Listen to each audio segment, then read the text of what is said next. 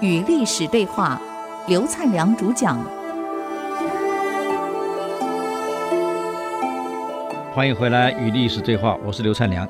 讲到贾捐之跟杨新这这两个人啊，标准的小人，为了当官，就干脆附和思贤，就在元帝面前呐、吹捧思贤多了不起啊，他们是美德啊，他们都为国家多尽忠啊，啊，应该给他们封侯啊，天天吹捧。没想到人家不买账。我告诉各位，有时候拍马屁拍到马腿了，人家不买账呢，好心没好报啊，嗯。反而遭到石显的陷害。石显一想，你们两个人老是在皇上面前说我好啊，哪一天皇上以为你们是跟我同党，是我指使你们说我好，那我不倒霉呀啊，啊！所以石显就跟皇上说了：“这个杨新跟贾捐之这两个人啊，心怀不轨，为人奸诈，相互推荐，相互赞美对方。”用这样来获得更高的官，不但这样，还跟外面的官员勾结，跟地方官勾结，来欺骗皇上，这种是大逆不道啊！元帝一听，那你去处理，那就这样，石贤就搞了个罪名，把贾娟子斩首了，把杨欣呢头发剃光，用个铁链链着脖子，服劳役，服到死，你看。那么我们昨天介绍了金房这个人，跟袁帝谈国家怎么发展，怎么发展。这个人就被批的石显，石显容不了他啊，就弄个罪名，把他放到外面去了。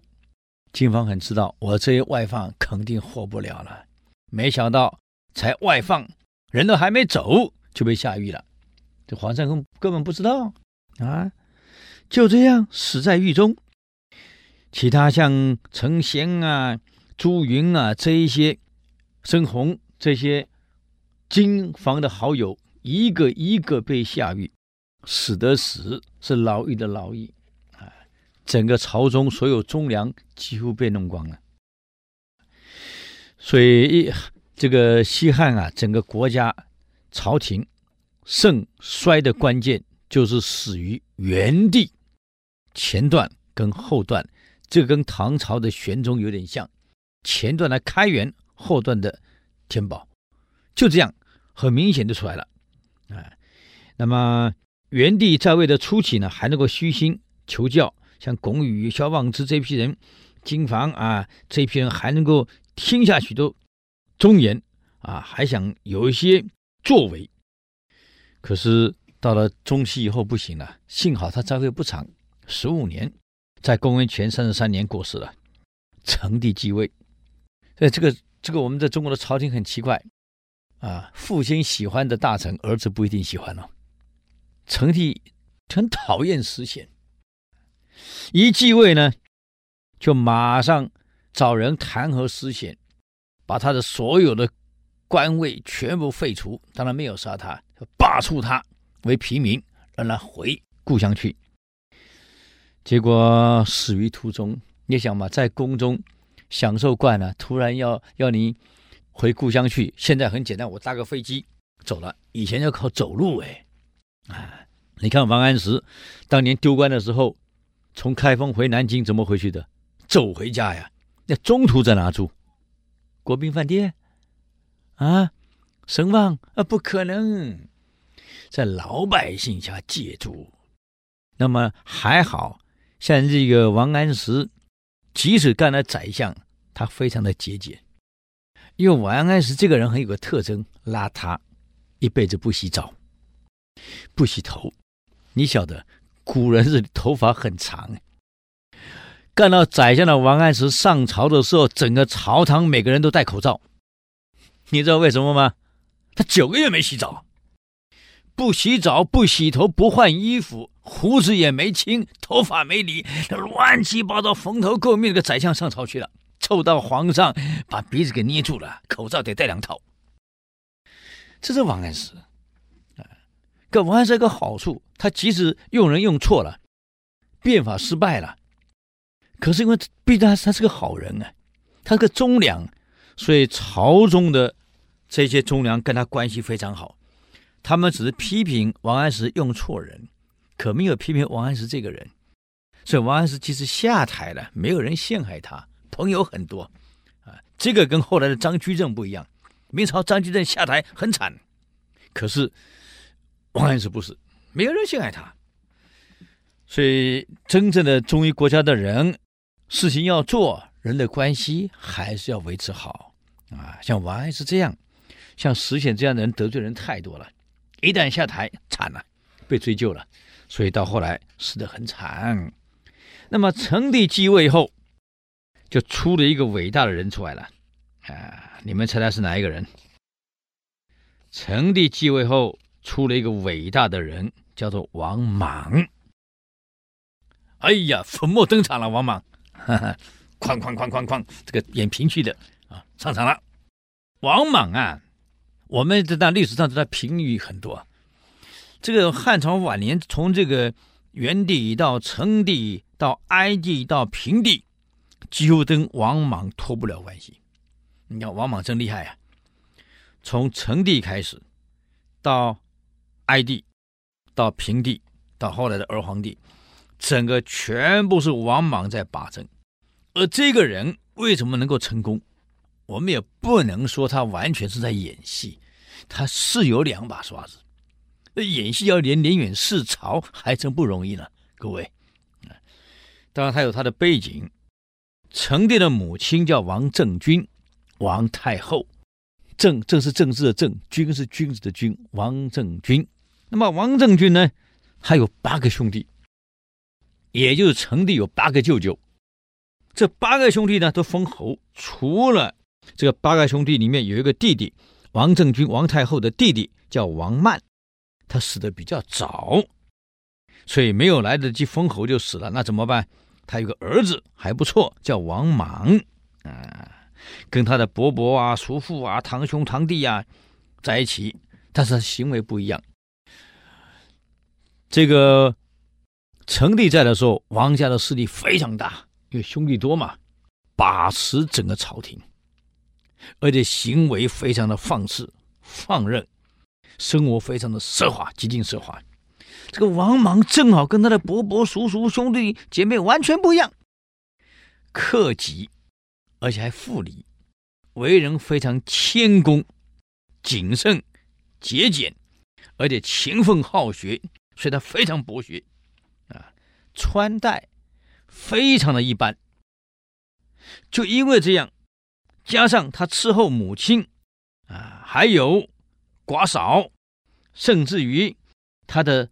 婶婶非常的孝顺，抚养这个什么堂兄啊，他们的孩子啊，王兄的姑子也非常的谨慎周到，所以他人望非常好。这是王莽。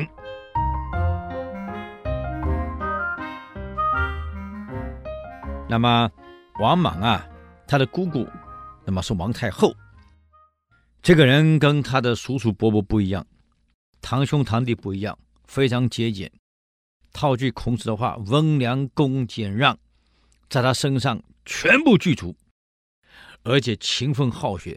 所有他们王家，他学问最好，啊，学历最高，而且生活最简朴。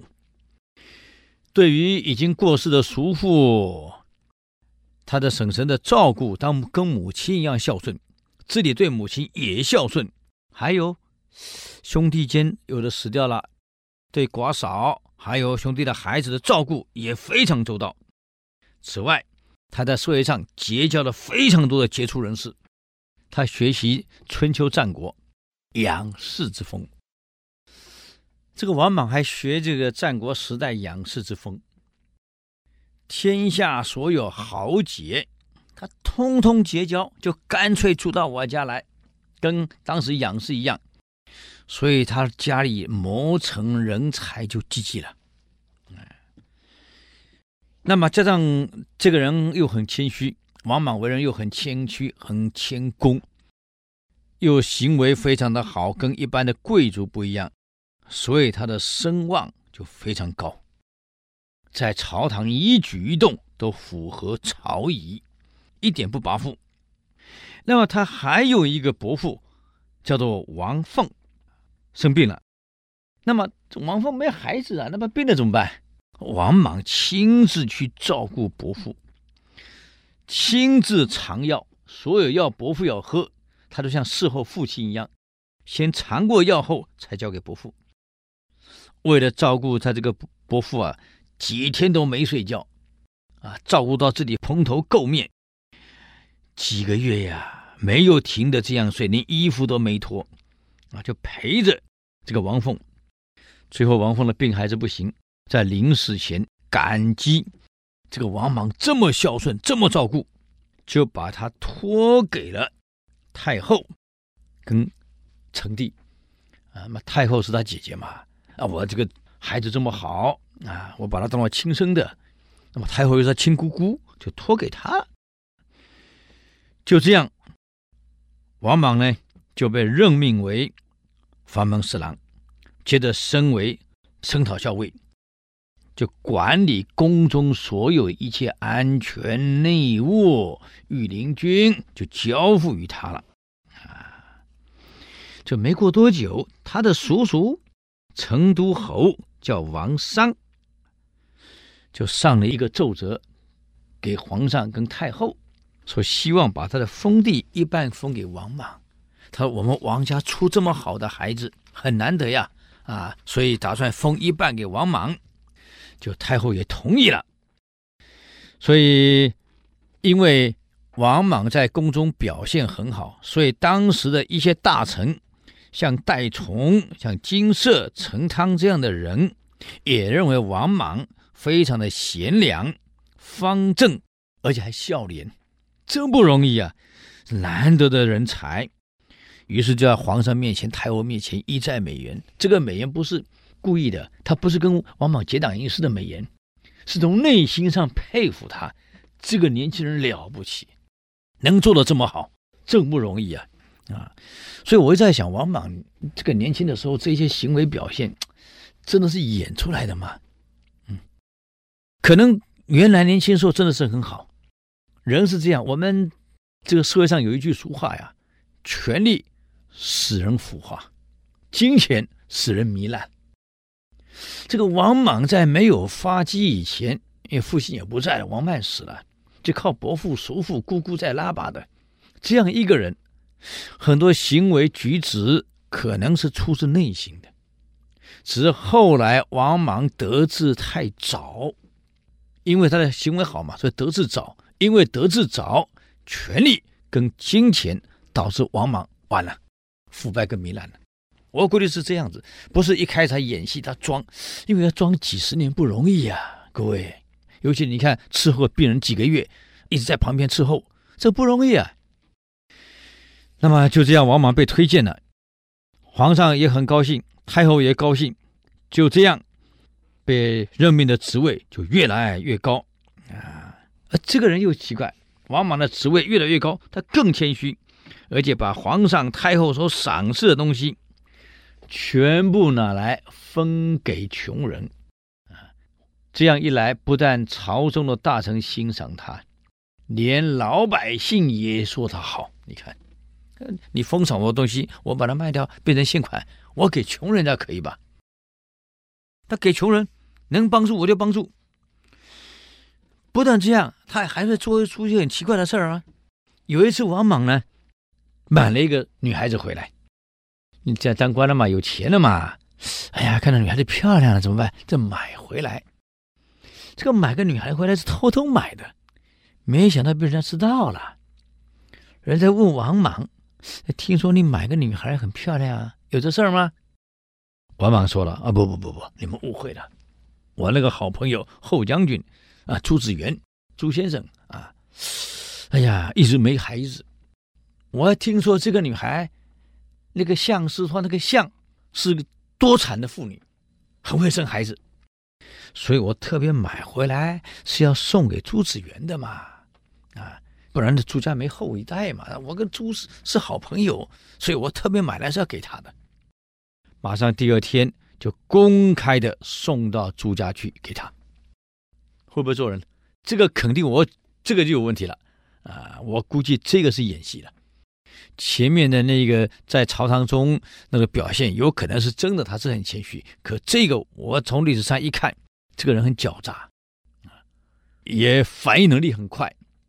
他为了塑造他的清廉、他的干净、他的行为的良好，偷偷买个女孩回来，被知道后，马上说要收拾，要送给朱子元的。你看，而且第二天就送过去了。这一段开始，我觉得就有问题了。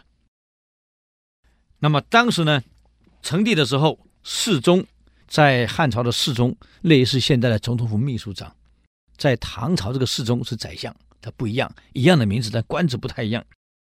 当时的秘书长啊，这侍中叫淳于长，成帝很宠爱他，也信任他，所以在朝中地位非常的高。嗯，可惜这个人啊，有个缺点，沉迷于酒色。成帝的皇后姓许，叫许皇后啊。许皇后，许皇后的姐姐呢，叫做许縻，是个寡妇。这怎么七搞八搞呢？跟这个淳于长就两个就来往了。那么来往以后呢，我常常这样讲，在政坛上有两个事你不要犯啊，一个是红色，一个是黄色，一个政治问题，一个酒色问题，不要去沾到，沾到就很麻烦。历史上也是如此。这淳于长沾到这个问题后，到底发生什么事儿呢？我们只能留到下一期再给各位介绍了。谢谢各位的收听，与历史对话，我们下周见，谢谢。